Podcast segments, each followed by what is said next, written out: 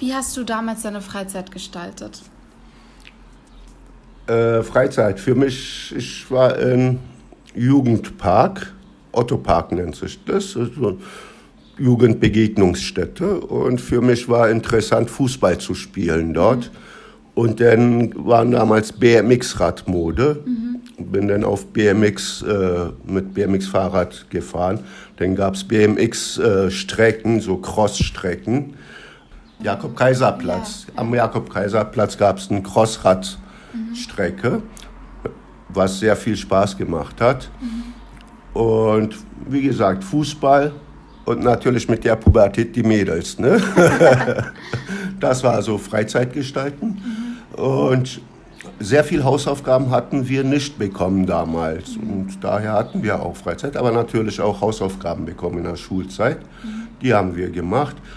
Und ansonsten, so wie heute, die Jugendlichen ihre Freizeit verbringen. Also Partys und so weiter. Der einzige Unterschied, was mir jetzt auffällt, ist, dass wir damals keine Alkopops hatten. Mhm. okay. Na, das ist ja ein ernstes Thema. Ne? Ja. Ne? Da war, sag ich mal, wenn jemand ein Bier getrunken hat, war das schon viel, also ja. in meiner Gesellschaft. Okay.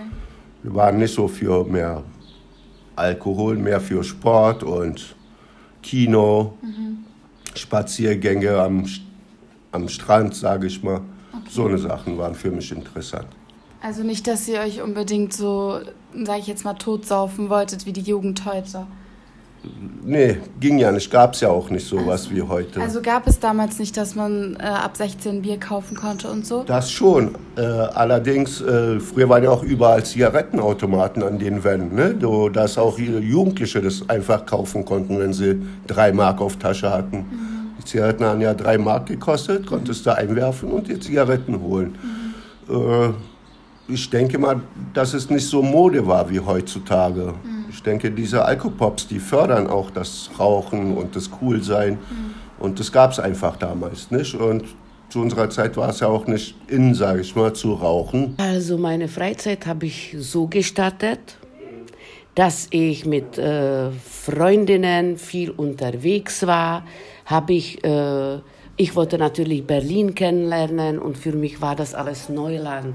Diese blickende äh, farbige Welt, äh, äh, also voller Menschen, voller Leben, weil in Tschechien waren die Straßen so dunkel und so Reklamen kannten wir fast gar nicht.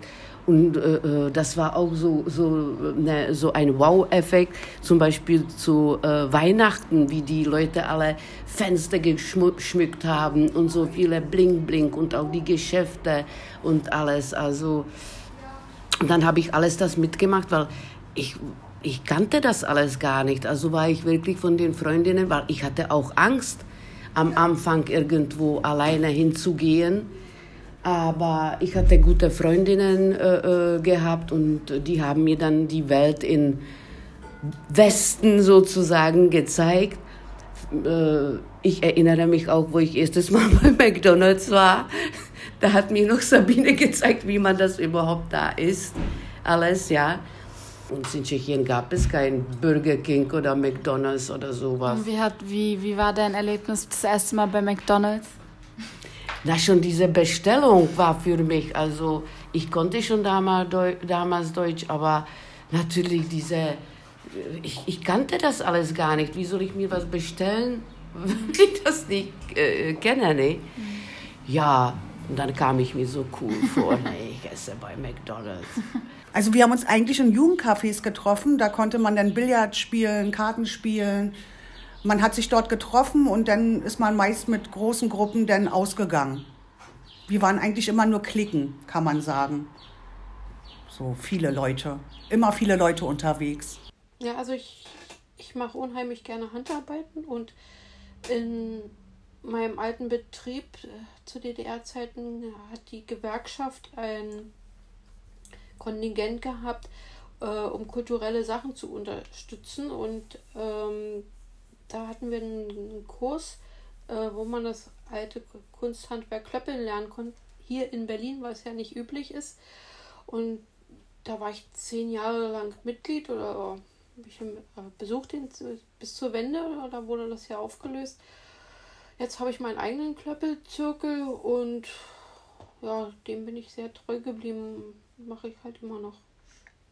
Hm, was gab es zu der Zeit so für Angebote? Gab es da irgendwelche typischen Sachen, die alle gemacht haben? Ja, typisch. Was haben die anderen gemacht? Also, nee, kann ich eigentlich so nicht sagen, weiß ich nicht. Habe ich. Hm. Du warst mehr so mit deinen Sachen Ja, also äh, beschäftigt. man hat so gehört, was die anderen gemacht haben, aber hat mich eigentlich nicht interessiert, weil da bin ich zu introvertiert